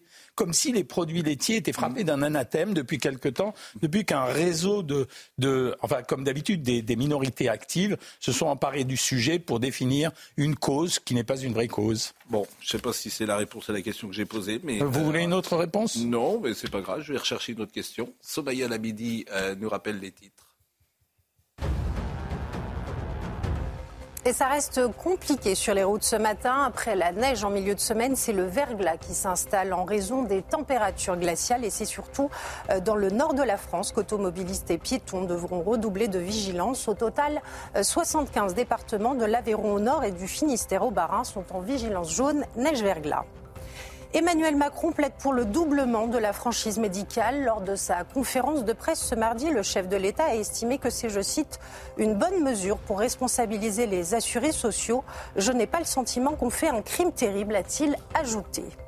Et puis les Houthis revendiquent des frappes contre un navire américain dans le golfe d'Aden. Les attaques de ces rebelles pro-Iran ont contraint de très nombreux armateurs à suspendre le passage de leur flotte dans cette zone cruciale pour le commerce international vraiment des conseils essentiels. Vous dites pour mieux dormir, il faut respirer. Bon, mais quand je comment voulez-vous que je contrôle ma faire de la du sommeil, quoi. je ne suis pas persuadé d'avoir vraiment écrit ça. Je, comme je vous assure. Bah, exactement, vous dites respirer. La respiration fait des merveilles sur l'organisme. Une respiration ventrale, calme et profonde, par exemple, envoie au corps les mêmes signaux que celles que vous avez naturellement quand vous êtes complètement détendu, relâché, prêt à dormir. Donc je dors. Mais si je dors, par définition, je ne peux pas contrôler ma respiration. Mais si, bien sûr qu'on peut contrôler ah sa respiration. C'est pour l'endormissement qu'on dit ah. ça. C'est-à-dire que les gens qui ont du mal à, à s'endormir, très souvent, hmm. Ils ont un rythme cardiaque un peu accéléré, une, augmentation de la respiration. Donc on leur demande d'avoir une respiration contrôlée, c'est-à-dire 1, 2, 3 pour expirer, 1, 2, 3 pour inspirer. Bon. N'essayez pas de, déformer ce livre. Mais non, mais attendez, moi d'abord je vous aime beaucoup et euh, je trouve vraiment intéressant euh, toujours euh, d'écouter les nutritionnistes et de savoir ce qu'il faut faire ou pas. Vous savez, Pascal, euh, on, bah, on, le saura tout de suite après euh, Noémie Schulz, si ça ne vous ennuie pas, parce que Noémie est en direct du procès euh, Théo. C'est aujourd'hui le dernier jour. On est d'accord que Théo va prendre, Louaka va prendre la parole, comme c'est l'usage, pour terminer le procès. Et puis après, il va avoir le, le verdict, Noémie Schulz. Oui, alors c'est pas Théo Louaka qui prend la parole, ce sont les accusés. Et Théo Louaka, vous vous rappelez, dans ce procès, est la victime. Donc on vient d'entendre à l'instant euh, les policiers. Alors en fait, il y en a que un des trois euh, qui a euh, ajouté quelques mots. Tony H, qui est jugé pour avoir frappé Théo Louaka alors qu'il était au sol, lui avoir donné notamment un coup de pied, qui a dit qu'il regrettait les conséquences de cette interpellation sur Théo Louaka. Mais je pense avoir fait mon travail. Je fais confiance en la justice. Les deux autres accusés, notamment l'auteur du coup de matraque, n'ont pas souhaité euh, n'ont rien eu à ajouter par rapport aux déclarations qu'ils ont pu faire euh, ces derniers jours. Et à l'instant, la Cour vient de se retirer pour euh, délibérer. Ce verdict donc est attendu dans la journée, mais il faut s'attendre à, ce qu'il y ait plusieurs heures avant qu'on soit fixé, bien sûr. Je vous propose d'écouter peut-être Théo Louaka qui s'est exprimé hier. Non, d'abord. Depuis le début, on a dit qu'on faisait confiance à la justice depuis le début. On a souhaité rester, euh, garder la même ligne droite. Euh, aujourd'hui, ce qu'on attend, c'est de voir ce que la France va dire face à des actes inhumains qui ont été commis par des personnes dépositaires de l'autorité publique. Aujourd'hui, on va voir comment la France condamne les actes qui ont été commis. C'est tout ce qu'on attend. En étant, en assistant aux, assises, j'ai compris que ce n'était pas important pour nous. C'est important pour toute la société. C'est important pour la France, c'est pas important pour Théo, c'est pas important pour la famille, c'est important pour tout le monde. Aujourd'hui, on est vraiment face à un phénomène de société qui doit être réglé. Ça peut plus continuer. Des actes comme ça, c'est pas acceptable. Moi, je suis plus inquiet pour la France parce que comme on la dépeint durant le projet, durant le procès, pardon, je n'ai pas, je suis pas dans le milieu de la police, moi. Moi, je suis un, foot, je suis un sportif, je suis quelqu'un qui n'est pas en contact avec la police. Mais pour les gens lambda qui sont en contact avec la police, tomber sur ces fonctionnaires-là, je suis triste. Et ce ne sont pas des policiers. Parce qu'un policier n'aurait jamais fait ce genre de choses. Quand on fait ce genre de choses-là, et qu'en plus on vient à la barre et qu'on ment, et qu'on ne respecte même pas la grandeur de la cour d'assises, c'est très très inquiétant. Et Rudy, Rudy, soyez concentrés. Rudy Mana a été hier euh, sur euh, le plateau de Julien Pasquet. Il parle du difficile travail évidemment euh, des policiers et je vous propose de l'écouter. Je pense aussi à ces flics, moi, parce qu'ils vont l'avoir aussi dans la tête toute leur vie, alors que peut-être qu'ils ont juste donné un coup qui était plus fort que ce qu'ils auraient dû donner à un endroit où ils ne voulaient pas le donner. Et ces mecs-là, eh bien, ils vont l'avoir toute leur vie, dans la tête également, parce que, parce que le, disons-nous les choses, hein, leur vie, euh, elle va être très compliquée. Et puis, ils vont toujours être assimilés, parce que dans l'opinion publique, quand on va parler de Théo, ça va être les policiers qui ont violé Théo. Mm. alors que ça n'a rien à voir avec le procès qu'on vit actuellement. Donc en fait, la marge, elle est tellement minime et ça, peut déraper en un quart de demi-seconde. Vous savez, quand vous êtes un flic euh, sur le terrain, déjà, euh, il, faut, il faut donner comme conseil aux individus de ne pas se mêler d'un contrôle de police. Parce que je vous donne un chiffre qui est sûr et certain, 100% des gens qui ne se mêlent pas des contrôles de police n'ont aucun problème avec la police. Bon, là, en l'occurrence, il s'en est mêlé. Effectivement, il y a eu un pugilat. C'est un peu ce qu'on a compris. Et effectivement, il y a eu probablement un coup malheureux. Mais vous savez, Julien, quand euh, vous, êtes, euh, vous êtes dans un pugilat avec des individus, c'est extrêmement difficile parfois de maîtriser la force du coup que vous allez donner. Je ne pense pas qu'il ait visé l'endroit où, il a, où il a tapé. Donc, je, je, vous le dis très clairement, il faut le vivre ça. C'est tellement, c'est tellement évident ce que dit M. Rudimana. Et bien sûr, les conséquences pour Théo Louaka sont dramatiques, bien évidemment, qu'on ne peut avoir que de la compassion pour lui, bien sûr. Mais il faut rappeler que si il ne vient pas se mêler précisément de cette interpellation, il ne serait pas ce matin euh, dans une salle euh, d'un tribunal. Hélas, hélas. Alors après, la justice va faire son travail et puis elle retiendra euh, peut-être euh, des euh, sanctions contre ces policiers. Noémie Schulz. Oui, je voudrais juste apporter quelques précisions parce que ce qu'on a entendu là, c'est un peu quelque chose qu'on pouvait dire déjà avant le procès. Et quand même, il s'en est passé des choses pendant ces, dix journées euh, d'audience. On a beaucoup parlé de ce fameux euh, coup de matraque, ce coup d'estoc qui a euh, causé ces terribles blessures. Mais ce qu'il faut comprendre, c'est que ça n'est pas la, seule raison qui amène ces policiers à être jugés. Ils sont aussi jugés, ces policiers, pour des coups qui ont été portés à Théo Louaka après l'interpellation, alors qu'il était au sol, alors qu'il était menotté, alors qu'il était à ce moment-là absolument plus violent. Et c'est là-dessus, l'avocat général a beaucoup insisté hier. Il a parlé de violence policière, le fait que ces coups ont été portés à des moments où il n'y avait aucune raison. Il a rappelé qu'une fois qu'une personne est interpellée, menottée, eh bien, elle est sous la protection de euh, la police. Et d'ailleurs, l'avocat euh, de, Marc-Antoine C, le policier qui a porté le coup de matraque, demande l'acquittement pour l'effet criminel, c'est-à-dire ce coup qui a entraîné euh, l'infirmité permanente, mais il sait que son client, et il ne demande pas que son client ne soit pas condamné pour le coup de, la, gifle qu'il a pu mettre ensuite à, à Théo Louaka. Effectivement, Théo et c'est ce qu'a rappelé l'avocat général, n'aurait sans doute pas dû intervenir dans ce euh, contrôle de police. Il a cherché, alors là on ne saura jamais précisément ce qui s'est passé, lui dit qu'il a cherché à, retenir un des jeunes qui était un peu virulent. Euh, les policiers disent qu'il s'est interposé et qu'il a, et qu'il a, et qu'il a causé ensuite une forme de, enfin, ce qui a entraîné une, bagarre. Euh, il n'était pas visé en tout cas. Ses proches rappellent que il, il, il, était là parce qu'il a rapporté une paire de baskets à une amie de sa sœur. Il ne vivait même plus dans ce quartier. Théo Loaka, il se destinait à être joueur de football professionnel. Et donc, euh, je crois que c'est tout ça quand même que ce procès a mis en lumière et c'est important de, le rappeler. Et, mais, et je vous remercie grandement d'apporter ces précisions. Verdict ce soir, Noémie, nous sommes d'accord eh ben, on, fait toujours des pronostics, on imagine, on pourrait penser que les jurés vont, vont, délibérer au moins 7 ou 8 heures, mais parfois c'est beaucoup plus long, on, ne sait pas, on attend. Je vous remercie grandement. Euh, nous sommes avec euh, le docteur Cohen, on va évoquer évidemment euh, ce qu'il faut, ce qui est bon de manger pour la santé du matin jusqu'au soir. Mais un sujet m'intéresse avec vous, Eugénie Bastier, les utérus, les utérus, pardonnez-moi, sont-ils une affaire d'État? Et je vous ai entendu ce matin sur euh, Europe 1, euh, les utérus sont-ils une affaire d'État? Oui, je réagissais à Sandrine Rousseau qui a dit euh, lors d'une interview, lâchez nos utérus, les utérus ne sont pas une affaire d'État, les femmes font ce qu'elles veulent et faire des enfants, ça n'a rien à voir avec la, ce n'est pas un enjeu national.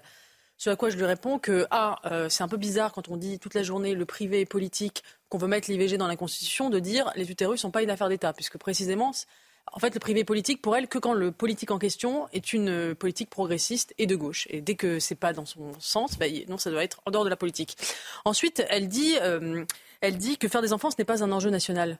Alors j'aimerais bien qu'elle nous explique comment on va financer la retraite à 60 ans, qu'elle désire. Puisqu'elle était dans la rue l'an dernier pour dire qu'il fallait la retraite à 60 ans. Mais, mais, dans un système par répartition, la retraite à 60 ans, c'est financé par la natalité. Et oui, il y a les profs d'économie. Ben, euh, C'est pas calculé, visiblement, parce que sans natalité, il n'y a pas de retraite à 60 ans possible. Et enfin, elle dit euh, les femmes font ce qu'elles veulent. Bah oui, évidemment, les femmes font ce qu'elles veulent. Et parfois, ce qu'elles veulent ne, peut pas être réalisé parce que précisément, elles ont des problèmes de fertilité. Et j'aimerais bien qu'elles pensent aux femmes qui sont dans la douleur, euh, qui, pour X raisons euh, biologiques, médicales, sociales, professionnelles, économiques, n'arrivent pas ou ne peuvent pas avoir d'enfants. Et ça, les féministes, pour elles, elles ne comptent pas, ces femmes-là. Elles doivent juste se taire parce qu'elles sont les complices du patriarcat, peut-être parce qu'elles veulent avoir des enfants. Je trouve ça assez dégueulasse, en fait, que ces féministes méprisent le désir d'enfant qui est partagé par une majorité écrasante de femmes.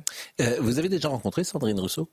Non, mais j'aime. Euh, vous, avez vous accepteriez l'idée de faire un débat euh, politique avec elle ah, ou sociétal parce qu'on est en désaccord sur beaucoup de choses. Mais justement, je, trouve que ça serait intéressant et je lance. Alors, je, je, ne fais que lancer des invitations, mais malheureusement, personne ne les prend au vol. On peut dire oui. Mais Madame Rousseau, Madame Rousseau, Madame Rousseau, ça serait formidable euh, que, si elle venait sur ce plateau et que vous puissiez échanger avec. Ça serait euh, très poli. Et... Bah, j'imagine. Et, vous, en tout cas, vous en acceptez l'augure. Bah, bien sûr, évidemment. Bon, bah, écoutez, Madame euh, Rousseau, si vous souhaitez venir. On échange parfois par sur Twitter des petits échanges d'arguments, mais je serais ravi de prolonger la bah, conversation. Écoutez, Madame Rousseau, si vous souhaitez venir sur ce plateau, vous êtes la bienvenue. Euh, dans l'actualité également, je voulais vous faire écouter Jean-Luc Mélenchon. Je me disais, je n'entends plus Jean-Luc Mélenchon. C'est vrai. Bah, il, est au Liban. il est au Liban. il est au Liban. Il a eu un comité d'accueil d'ailleurs lorsqu'il est revenu à Roissy. Vous avez peut-être vu ça sur les euh, réseaux sociaux. Donc il est revenu hier dans une conférence euh, de presse après un déplacement au Liban sur plusieurs points de droit international, notamment le droit légitime défense pour l'occupant d'un territoire, a-t-il dit. Et je crois que c'est sa première intervention quasiment de l'année. En vous avez raison, il est très très très discret. Il n'a pas fait de grands médias depuis le début de l'année. Euh, peut-être qu'il en a eu marre à un moment donné des polémiques, puisqu'il en déclenche une à chaque fois qu'il prend la parole. Bon, écoutons euh, Monsieur Mélenchon. Dès le premier tweet, je mets il faut un cessez-le-feu. Parce que, immédiatement, et au départ, euh, hein, il faut quand même le dire, euh, M. Netanyahou pouvait dire abaisser de la légitime défense. Bien sûr, quand on examine le droit international, la légitime défense ne peut pas être invoquée. Je le dis pour ceux d'entre vous qui ne le savent pas.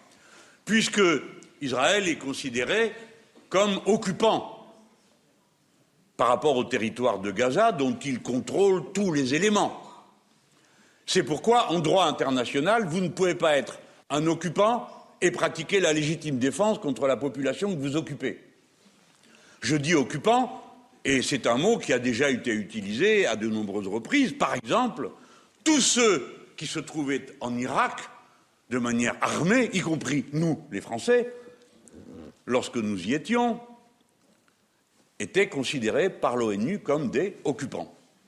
Occupants, vous créez une série d'obligations, parce qu'il y a un droit de la guerre. Alors je sais que pour beaucoup, le droit de la guerre paraît une idée absolument invraisemblable. En quoi la guerre euh, devrait-elle se dérouler alors que quand même la guerre, c'est quand même une série de crimes organisés hein? Euh, en quoi la guerre devrait-elle se dérouler d'après les règles? Ben, C'est ce que je vous disais tout à l'heure à propos de l'importance du droit international. Parce que ça vous donne des points d'appui. Et là, nous en avons une. C'est faux, Gaza n'est pas occupé. Et M. Mélenchon a également. Gaza euh, n'est pas, n'est pas occupé. Quand a commencé le conflit, Gaza n'est pas occupé. Ça fait le retrait des Israéliens et date de, X années. Donc, euh, franchement, il y a Faire la guerre au terrorisme n'a pas de sens. Cela signifie entre, euh, entrer dans une lutte entre le bien et le mal, hors du droit international. Chacun le définit à sa façon et le plus fort a toujours le dernier mot sans réclamer. C'est certain d'obtenir le chaos. Faire la guerre au terrorisme n'a pas de sens. C'est une ça, dit la même chose. Hein, c'est-à-dire l'idée d'une guerre globale contre le terrorisme, euh, un peu à la bouche. Je, conçois qu'on peut le critiquer. Par contre, là où il a, tort, c'est de dire euh, que, Gaza était sous occupation. C'est faux. Euh, les troupes israéliennes sont parties de Gaza. La, colonisation de Gaza a été abolie euh, en, c'était en 2010. C'est Sharon qui avait rendu. Euh, oui, Sharon, il n'y a pas un et, mètre carré. Et, donc, euh, non, enfin, c'est pas parce que ça, Gaza était en effet sous blocus pour X raisons, notamment l'agressivité du Hamas, mm. mais il n'était pas sous occupation. On peut pas dire ça. et moi, je me demande quand je l'entends, c'est quand est-ce que les Juifs peuvent être légitimes à riposter sur une agression? Jamais. En fait, jamais. Hein. Jamais. Jamais. C'est l'histoire. C'est l'histoire du peuple juif. Voilà. Jamais. C'est l'histoire du peuple juif. Moi, j'en suis arrivé à un moment donné en discutant avec mes amis. Vous savez que je suis juif, à me dire que finalement, c'est la destinée des juifs d'être la victime expiatoire hmm. de l'ensemble des agressions, des méfaits qui sont commis à droite à gauche. Et pour nous, on le vit comme une véritable injustice qui est en train de se passer. Ça veut dire, et le discours de Mélenchon, c'est un discours louvoyant qui essaye de trouver une espèce de semblant de légitimité à ce qu'il raconte, c'est-à-dire à se démarquer de ce dont on l'accuse, c'est-à-dire un antisémitisme euh, non pas de, façade mais de fond, euh, à, une espèce de position totalement partiale, et, euh, et c'est encore plus écœurant que d'habitude. Le fil rouge de l'antisémitisme dans l'histoire, c'est le fait de considérer que le juif n'est jamais à sa place. Oui. Jamais. Oui, oui c'est ça. Jean-Michel Cohen, puisque vous parlez et que vous dites que vous êtes juif, vous avez de la famille en Israël? J'ai quelques familles en Israël plutôt éloignées, mais ce qui s'est produit, et c'est une phrase que les juifs connaissent, c'est que quand vous marchez sur le pied d'un juif dans le monde, nous sommes tellement peu nombreux que ça fait mal à l'ensemble du peuple. Et ça a été un état de sidération, ce qui s'est passé pour euh, les juifs. Parce que Israël représentait quelque part la, fin de la Shoah, c'est-à-dire la fin de ce juif persécuté, euh, qui est toujours la victime de, des puissants, etc. Donc Israël représentait le berceau où on pouvait se retrouver en cas de problème. Et d'un seul coup, ce mythe s'effondre et euh, on se retrouve face à une réalité, c'est-à-dire une agression sauvage qui réussit en l'occasion. Est-ce que votre vie a changé? Est-ce que, par exemple, euh, beaucoup de juifs ont enlevé la mezouza euh, Alors, moi non, parce que j'ai un caractère relativement combatif et orgueilleux. Mais beaucoup de gens autour de moi Déjà depuis quelque temps, dans les métros parisiens, par exemple, les enfants ne portaient plus la kippa et euh, on leur recommandait de ne pas le faire. Quand vous passez à Boulogne-Billancourt, la ville où je suis, et que vous regardez l'école Maïmonide, qui est une école confessionnelle juive sous contrat, eh bien cette école, elle ressemble à une prison. Les murs se sont élevés de plus en plus, on est à 8-9 mètres de haut, on a des caméras dans tous les sens, on a un policier à l'accueil, on a une voiture de police pas loin, on a des barrières pour empêcher que les, les attentats puissent se produire. Et on s'est habitué. On s'est habitué. Ce qui n'était pas vrai il y a 20 ans, par exemple. Non. Moi, j'ai connu, moi, ma grand-mère habitait à La Courneuve. On descendait noirs, blancs, musulmans, juifs, chrétiens, tout le monde. On jouait au billes, on jouait ensemble. Il y avait un bien vivre et un mieux vivre. Et d'un seul coup, tout s'est délité. Hmm. Et euh, on est arrivé à une confrontation entre les communautés. Sauf que euh, on a le sentiment d'être les victimes permanentes de, de, ces, euh, de ces exactions. Euh la communauté est très touchée, euh, on le sait. Est-ce que vous-même, euh, vous avez imaginé, par exemple, quitter la France? Euh, Écoutez, je l'ai imaginé il y, a, des années en me disant, je l'ai vécu avec euh, quelqu'un de ma famille. Mon gendre était, euh, le, mari d'une de mes filles bien sûr, était dans une école qui s'appelle Ozaratora. Il a poussé la porte de l'école un beau matin et est tombé sur euh, le, corps de la petite Monsonego qui avait été tuée. Il est rentré chez ses parents, il avait 17 ans, il a dit j'aurai mon bac et je pars en Israël pour vivre. parce que ce pays ne veut pas de moi. Il est parti en Israël il a fait un service militaire de trois ans. Il a euh, travaillé sans argent. Il est d'une famille euh, relativement modérée et modeste. Il a travaillé pour euh, payer ses études. Il a fait quelques mois d'études et il est rentré et il a, vécu en Israël. Là, il a rencontré ma fille. Il est revenu en France, mais c'était ça ce qu'il avait vécu. Moi, non, je n'ai pas envie de quitter mmh. la France, mais je suis envahi d'une profonde mélancolie depuis quelque temps, depuis en fait le 7 octobre comme beaucoup de juifs euh, français dans le monde d'ailleurs. On, a longuement parlé avec euh, Gilles William Golnadel de son journal de guerre euh, avant-hier. C'est vrai que son témoignage, il dit j'ai pris 10 ans, j'ai pris 20 ans en quelques heures. Alors vous êtes venu ce matin, tout le monde n'a pas la chance d'avoir un ami nutritionniste. C'est un livre que vous avez écrit avec notre amie euh, Valérie Expert. Alors j'aurais aimé que Valérie vienne avec nous, mais je crois qu'elle est à l'antenne, euh, Valérie. Euh, on va même citer. voilà, elle est sur Sud Radio. Vous pouvez pas venir. Donc on la salue. Parce qu'elle faisait, moi je l'ai souvent dit, l'émission que je fais maintenant, elle l'a faite en, précurseur d'une certaine manière. C'était une émission d'actu, d'accueil à 9h du matin dans les années 90, hein, je pense. Euh, euh, et c'était genre 2000. mais même un peu après. Oui, bien sûr. Mais c'était très. C'était une émission comme ça que je l'ai connue. Exactement. Et, vraiment, je la salue ah parce qu'elle a beaucoup de beaucoup de talent, euh, Valérie, puis je l'aime beaucoup. quel rôle joue le mental dans le régime? Voilà une question importante. Alors, mais pardonnez-moi, le mental joue un rôle dans le régime, dans le travail, dans l'amour, dans tout en fait. Sauf que dans le travail, euh, il n'est pas sûr qu'il soit négatif toujours. Là, en l'occurrence, dans, dans l'alimentation, le mental, il conditionne finalement vos prises alimentaires. Et c'est ce rapport qu'on a tendance à oublier. Moi, j'en parle. Vous savez que le samedi matin, on fait une émission avec euh, euh, Bonjour Docteur Millot où on mm. traite des sujets de nutrition. Et je vois le niveau d'intérêt des gens pour ce type de, mm, situation. Le mental est capital. D'abord, parce que l'optimisme vous permet de manger comme vous avez envie. La mélancolie entraîne soit un arrêt de la prise alimentaire, soit au contraire une espèce de ce qu'on appelle une boulimie, c'est-à-dire une frénésie de, de, consommation alimentaire. Sauf que il y a une espèce de pression sur les gens à l'heure actuelle sur l'alimentation et les régimes qui est folle. Mais c'est pas nouveau, puisque c'est euh... franchement c'est pas nouveau. J'ai envie de dire, parfois j'ai le sentiment même contraire qu'aujourd'hui on accepte mieux les kilos en trop ou en plus. J'ai vu par exemple euh, Flavie Flamand. Je, pensais à ça. Mais voilà, qui a posté euh, l'autre jour une euh, photo qui a vraiment eu beaucoup de succès en disant arrêtez de m'ennuyer avec ça. Moi, je suis bien dans mon corps. J'ai des rondeurs. Les hommes adorent ça, euh, disait-elle.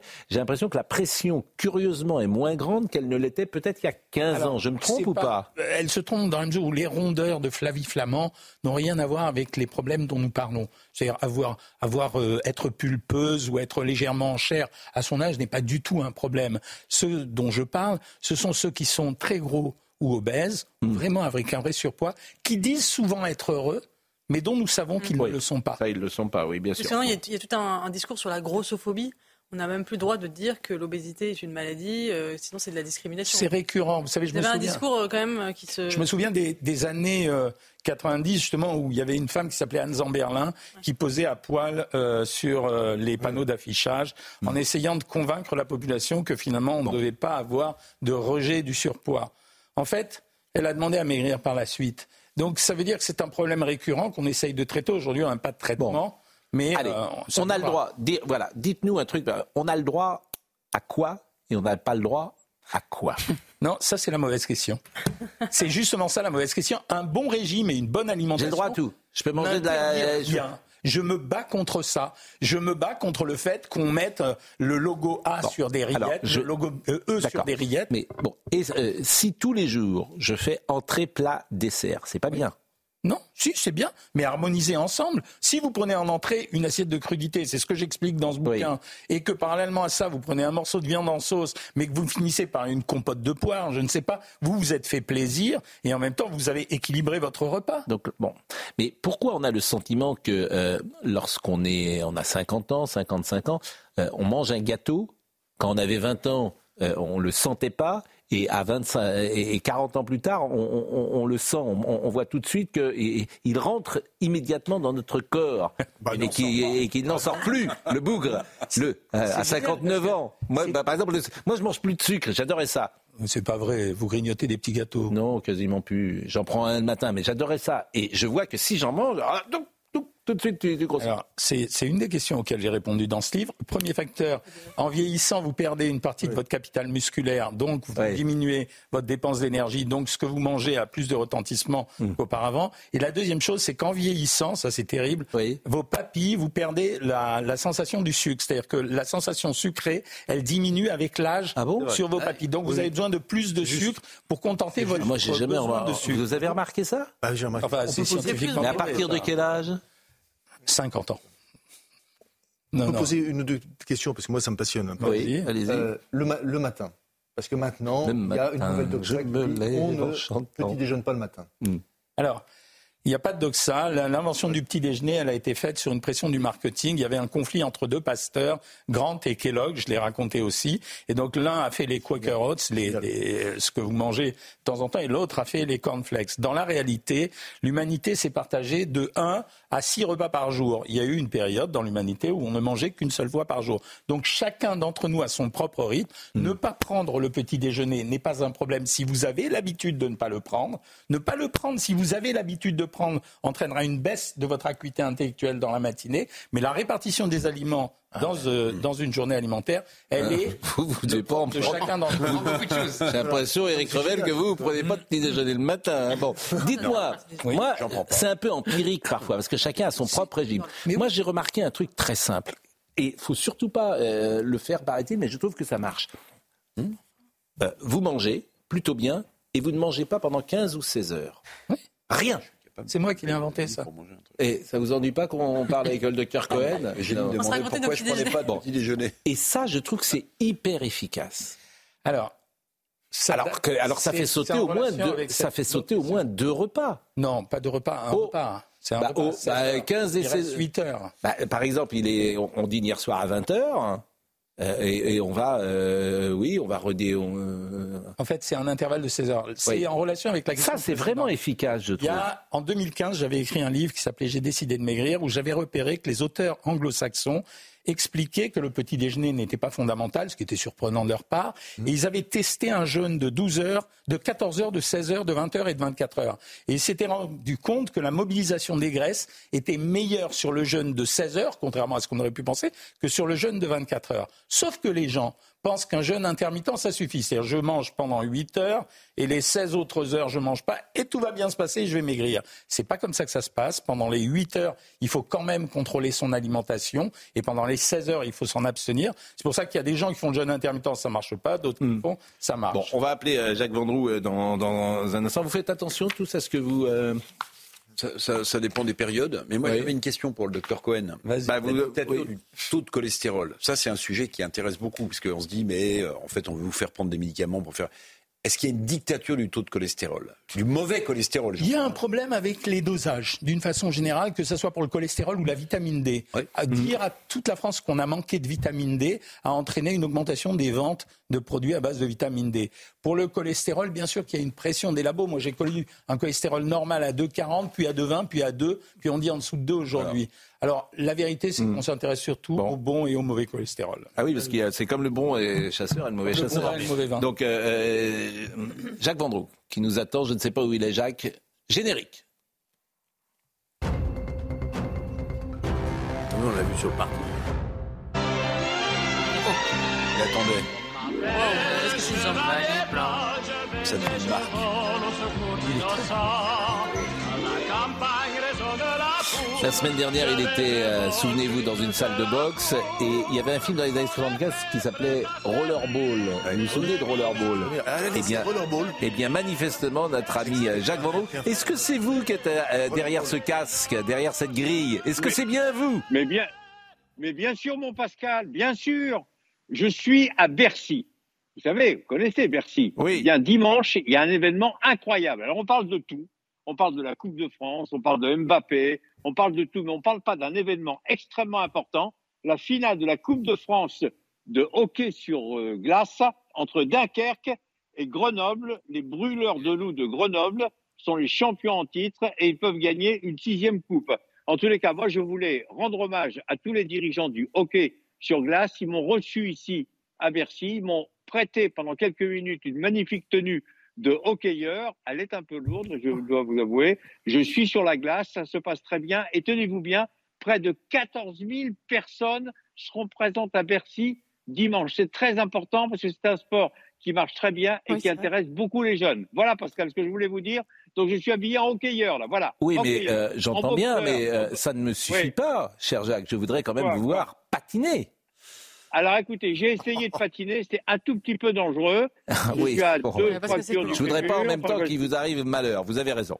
Je ne voudrais pas que. Non, non, moi, je, moi, moi, ce qui, moi, ce qui m'amuse, hmm. c'est on non, non, ne bougez pas. qui sortent de l'ordinaire. Comment je peux Attendez, je peux reculer un petit peu. Oui, oui, non, oui, oui, mais non, oui, parce que là, si je suis responsable de. Là, là, j'avance. Oui, je préfère que vous avanciez. Ah, bon. Là, je peux reculer aussi, regardez. Oui, bah, bien sûr, vous pouvez reculer, vous pouvez avancer. Je, suis à l'aise, hein, je suis à l'aise. Ah, bah là, vous êtes. Non, non, vous allez tomber à la renverse. Malheureux. Bon, vous êtes très Regardez, regardez. Oui. Voilà, c'est pas mal, non C'est rigolo, non? Ah oui, ça c'est très très rigolo. Mais moi j'en ai, bien sûr, on, on a, euh, merci, euh, cher Jacques. On vous dira évidemment euh, au revoir tout à l'heure. Ce samedi à 12h55 sur CE8, retrouvé dans l'essentiel chez Labro le célébrissime violoncelliste Gauthier Capuçon qui vient de sortir un nouvel album selon. Comment? Je dis très joli prénom. Oui, euh, Gauthier Capuçon qui vient de sortir. Il a pris la confiance. Euh, Ça, c'est de l'analyse. Destination Paris, un hommage à la capitale à travers 22 airs classiques ou contemporains. À l'occasion de l'enregistrement de cet album, il a réalisé un vieux rêve et un petit exploit, faire revenir la légende de la chanson française, Jean-Jacques Goldman. Écoutez cet extrait.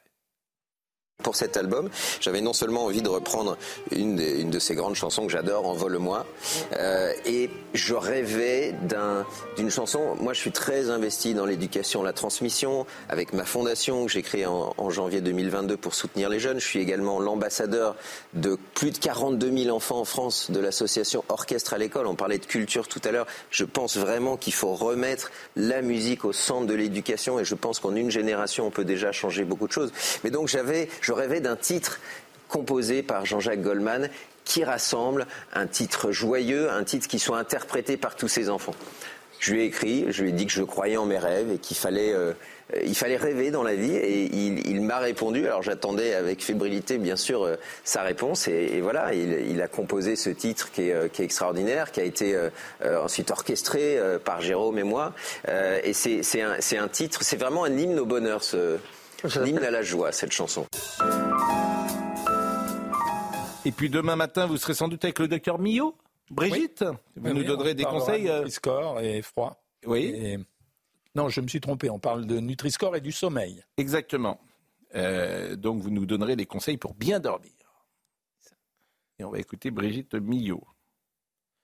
À l'instant. Ah non, on ne va pas écouter Brigitte Millot tout de suite, euh, me dit, me dit Marine. Bah, on va, euh, puisque Marine euh, prépare euh, cette intervention, je vais revenir sur. Alors le sport, bien sûr, vous en parlez, il faut faire du sport, mais le sport. Vous avez vu que ça, ça va mieux. Ça veut dire avant on nous disait 10 000 pas par jour, puis 5 000, puis les dernières études ont montré que 4 000 pas par jour, ça suffit.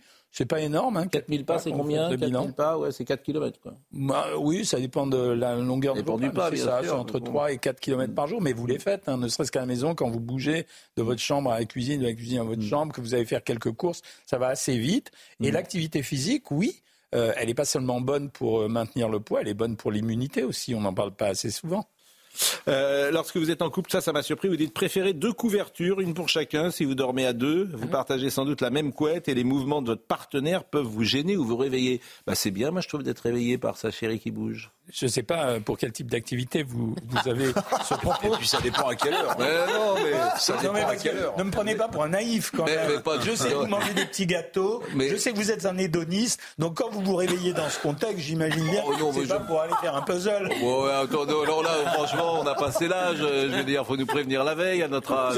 l'âge. Euh, non, non. Je vais vous donner quelques conseils. Euh, non, non, mais sérieusement, c'est, moi je trouve que c'est bien. deux couvertures. Brigitte va raconter demain dans son émission euh, tous les bons trucs pour dormir. Ça fait partie des trucs pour dormir pour les gens qui ont des problèmes de sommeil. Évidemment, si vous dormez agréablement avec votre conjoint à côté, avec Exactement. la même couverture, et, eh oui. et voilà, ben ça se passe très bien. Mais il y a des gens qui ont des problèmes de sommeil. Et en France, c'est vraiment polarisant cette histoire de sommeil. Vous avez vu que le Premier ministre dit qu'il ne dort que 4 heures par nuit. Alors, vous savez, mon cher Tout le monde triche J'ai failli vous appeler Guillaume, excusez-moi, Gauthier. Vous avez dit euh, depuis, J'ai fait de la politique depuis 25 ans. J'ai mm. été euh, maire adjoint, suppléant, euh, etc., candidat. Moi, j'ai toujours connu des politiques qui travaillent tout le temps et qui dorment jamais. Ça fait partie, si vous voulez, de, de, la légende de la légende des politiques. Alors, il y a quelqu'un qui lui a répondu dormir 4 heures vous rendra probablement malade ou inefficace. Alors, j'en sais rien, mais c'est crevé en plus. Ça se voit qu'il est hein crevé. C'est un garçon stressé, extrêmement anxieux. Je l'ai connu quand il se présentait à la députation. Il, était tendu. Il avait très peur, il était très concentré sur son sujet. Donc, je, mets pas dans les. J'ai vu des gens plus stressés que Gabriel Attal, si vous me permettez. Fatigué, le stress, le stress visible et le stress invisible. Le stress que vous voyez, le stress que vous, que nous on arrive à dépister. Et alors, alors par exemple, qui est, vous trouvez qu'il est stressé, par exemple? Et Qui est stressé Il n'a jamais été stressé. Éric Revel, vous le trouvez stressé Il n'a jamais été stressé. Et, Eugénie, vous trouvez qu'elle est stressée Non, pas du tout. Par contre, euh, Gauthier, le Gauthier, il est stressé? C'est très stressé. Oui. Bon, et moi, il dort pas. Et par exemple, Georges, vous trouvez qu'il est stressé Oui, c'est un stressé de nature. Ah bon Certainement pas.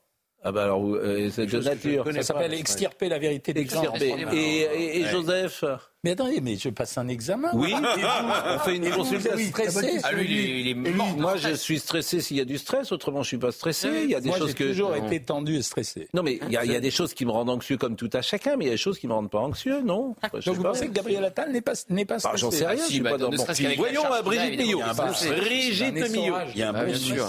Il y a le bon Exactement. Gouvernement, il est forcément Regardez ceux qui exercent le pouvoir au moment où ils prennent le pouvoir. Oui, quand ils le laissent. Regardez. On va pas. Je suis d'accord. On va pas comparer comparer un métier de nos métiers avec président de la République. Bien sûr que quand tu, tu prends 10 ans, bien évidemment. Évidemment. évidemment. Bon, Brigitte.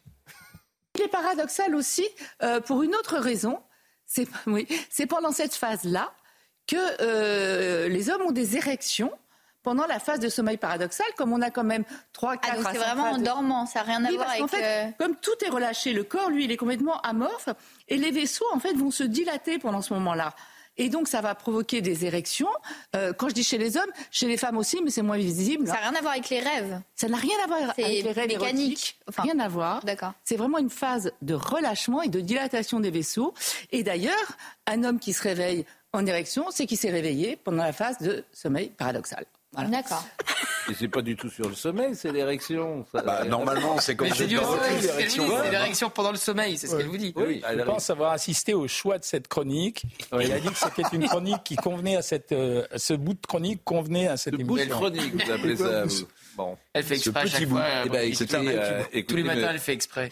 En tout cas, sa chronique sur le sommeil était très bien, je l'ai entendu. Non, mais là où vous avez raison sur le sommeil, c'est que tout le monde triche. Je le, je, le dis régulièrement sur ce plateau. C'est très chic de dire qu'on dort peu. Oui. Voilà. Et je ne sais pas pourquoi d'ailleurs. Il y a comme ça deux ou trois conversations dans Paris. C'est très chic de dire je relis.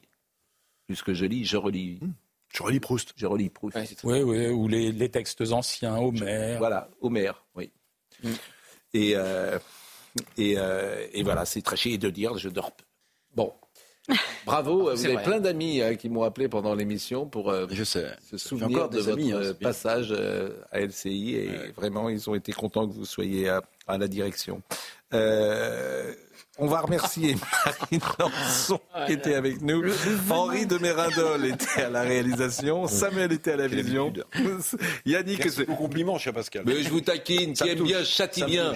J'aime quand vous êtes présent vous ici. beaucoup. Hein. Exactement. Vous m'aimez beaucoup. Hein. mais, finalement, finalement. vous savez à qui vous ressemblez au fait On vous l'a déjà dit puisque vous me parlez de Niro. Non. Vous connaissez Kenny Rogers, le chanteur américain Oui, Ah si. Ah ouais. Lady, oui. Your Night and Shining. Regardez les photos de Kenny Rogers. Ah bah, mais c'est frappant. Je vais vous les appeler Kenny. Ça tout de suite. Marine Lançon était avec nous, Benoît Bouteille, Nicolas Nissim, je le remercie, c'est le service programmation, Magdalena Dervish, Louis Lallemand, Lino Vitesse. Kenny Rogers, c'est pas sympa. C'est pas sympa Si. Non, franchement, là. Chanteur, hein Oui, Vous êtes moins C'est une icône. Comment il s'appelle Kenny comment Rogers. Kenny Lady, I'm your night and shining. Kenny Rogers. Ah ouais, on a vous remercie. Franchement, si on fait un gros coup, on peut voir. Allez, merci Jean-Michel Cohen. Qui aime bien Merci, mais on sait, mais écoutez. Jacques Vendroux Jacques, vous êtes pas tombé Non, non, je suis là. Il est... Oh là là, qu'il est beau. Vous n'oubliez pas, hein Dunkerque-Grenoble, la finale de la Coupe de France dimanche ici à Bercy. Voilà. Bien sûr. Je suis un hockeyeur volant. La semaine prochaine, je vous veux dans une piscine. Non, non, j'ai déjà, prévu, j'ai déjà prévu, j'ai déjà prévu, j'ai déjà prévu, j'ai déjà prévu, je vous vendredi prochain. Non, non, non, non, non, non. Je, tous les sports olympiques, vous allez les faire. Tir à l'arc et ça. Ça, c'est bien. C'est un concept jusque aux Jeux Olympiques, je vous veux dans un sport olympique chaque semaine. Lutte gréco-romaine. Hop, lutte gréco-romaine. Ah oui, oui, oui, bien sûr. Exactement. Alors vous avez parlé. Patinage artistique, tout, et je vous veux en tenue. Merci. Eric, vous avez. Saut à hauteur, c'est fini. C'est fini. Jean-Marc Morandini dans une seconde. À lundi. Ah bon, d'accord. Mom deserves the best, and there's no better place to shop for Mother's Day than Whole Foods Market. They're your destination for unbeatable savings, from premium gifts to show-stopping flowers and irresistible desserts. Start by saving 33% with Prime on all body care and candles. Then get a 15-stem bunch of tulips for just $9.99 each with Prime. Round out Mom's menu with festive rosé, irresistible berry chantilly cake, and more special treats. Come celebrate Mother's Day at Whole Foods Market. Planning for your next trip? Elevate your travel style with Quince. Quince has all the jet setting essentials you'll want for your next getaway, like European linen, premium luggage options, buttery soft Italian leather bags, and so much more. And it's all priced at 50 to 80% less than similar brands. Plus, Quince only works with factories that use safe and ethical manufacturing practices. Pack your bags with high-quality essentials you'll be wearing for vacations to come with Quince. Go to quince.com slash trip for free shipping and 365-day returns.